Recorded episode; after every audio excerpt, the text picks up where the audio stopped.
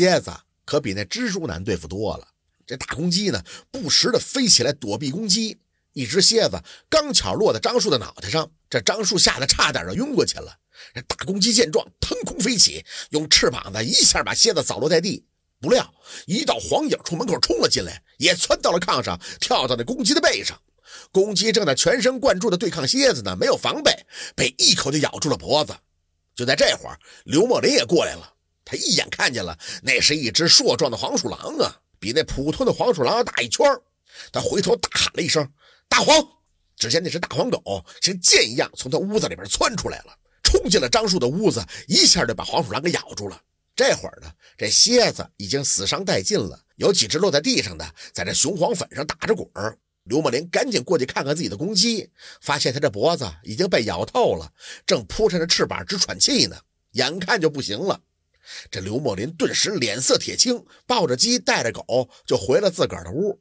第二天早上，刘墨林没过来吃饭，丫鬟跑过去找他，就见他正在墙根下挖土呢，要埋那只公鸡。这丫鬟第一次看见刘墨林的脸色如此难看，便小心翼翼地说：“先生，你也别太难过了。”刘墨林冷笑着说：“哼，不用你管。你们要真在我家里出了事儿，我就倒大霉了。公鸡死了，这儿不安全了。普通的公鸡买回来也没用。我今天就进城雇车，你收拾好东西，明天我亲自送你们回家。”丫鬟突然拉住刘墨林的袖子，就说：“刘先生，你能不能别赶我们走啊？”刘墨林看了他一眼：“嘿，这是怪事儿。前两天是你吵着回家的，怎么现在又赖在我这儿了？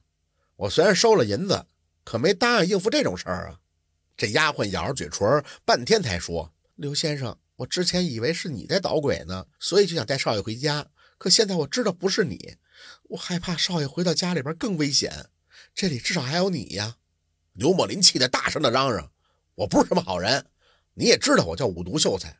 我明天送你回家，你们到家之后出什么事儿与我无关。”说完，他买好了公鸡，扬长而去。到了傍晚，这刘墨林果然雇来了一辆马车，停在了门口。丫鬟几次恳求刘墨林留下他们，又欲言又止的想说些什么，这刘墨林一概不听。吃完了饭就回屋睡觉了。丫鬟只好对张树说：“少爷，我看刘先生对你不错，你明天早上千万别走，回到那个家还不如待在这儿呢。刘先生是个有办法的人，等熬到老爷回来就好了。”张树摇摇头说。先生不肯留我，肯定有他的苦衷。如果真是我命中的灾劫，又何必连累先生呢？你没看他的鸡死了，他有多伤心吗？他孤身一人，鸡和狗都是他亲人吧？丫鬟气得直跺脚，可是也无计可施啊。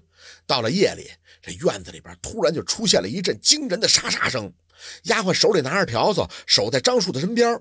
这张树也不敢睡了，点着油灯看书。丫鬟几次想去叫刘墨林，都被张树给制止了。这孩子有股倔劲儿，不愿意再连累别人。就在这时，院子里边传来了一阵杂乱的声音，不像前几次公鸡斗虫那样的声音，而像是有东西在翻滚跳跃。丫鬟禁不住好奇呀，就扒到门缝往外看，当时就吓得惊叫了起来。就见院子里边十多条粗大的毒蛇，一个个的吐着火红的信子，而正在和毒蛇争斗的东西，竟然是黄鼠狼。十几只大大小小的黄鼠狼在毒蛇周围窜来跳去，不时的还咬上一口。有两条蛇已经被黄鼠狼咬掉了脑袋，只剩下身子在地上扭曲翻滚。也有一只黄鼠狼被毒蛇咬伤了，倒在地上抽搐着。按理说，这黄鼠狼虽然能吃蛇，但与蛇并非不共戴天，不到饿极了不会主动抓蛇吃的。但今天这些黄鼠狼跟这蛇就像仇人相见一样。这两边都摆出了你死我活的架势。这毒蛇的肚子虽快，却比不上黄鼠狼灵活。不过那蛇的生命力顽强，已经被咬成两截了，蛇头带着上半截身子还能够进攻呢。这双方是一时难分胜负。这场大战持续了几乎是一个时辰，终于所有的毒蛇都死了，这黄鼠狼也只剩下两三只了。他们呢，还在这意犹未尽地撕咬着死蛇。这丫鬟几乎忘了害怕了，傻傻的从门缝看着院子里发生的一切。与此同时，一个黑影也正在院墙外边从墙缝往院子里边看呢。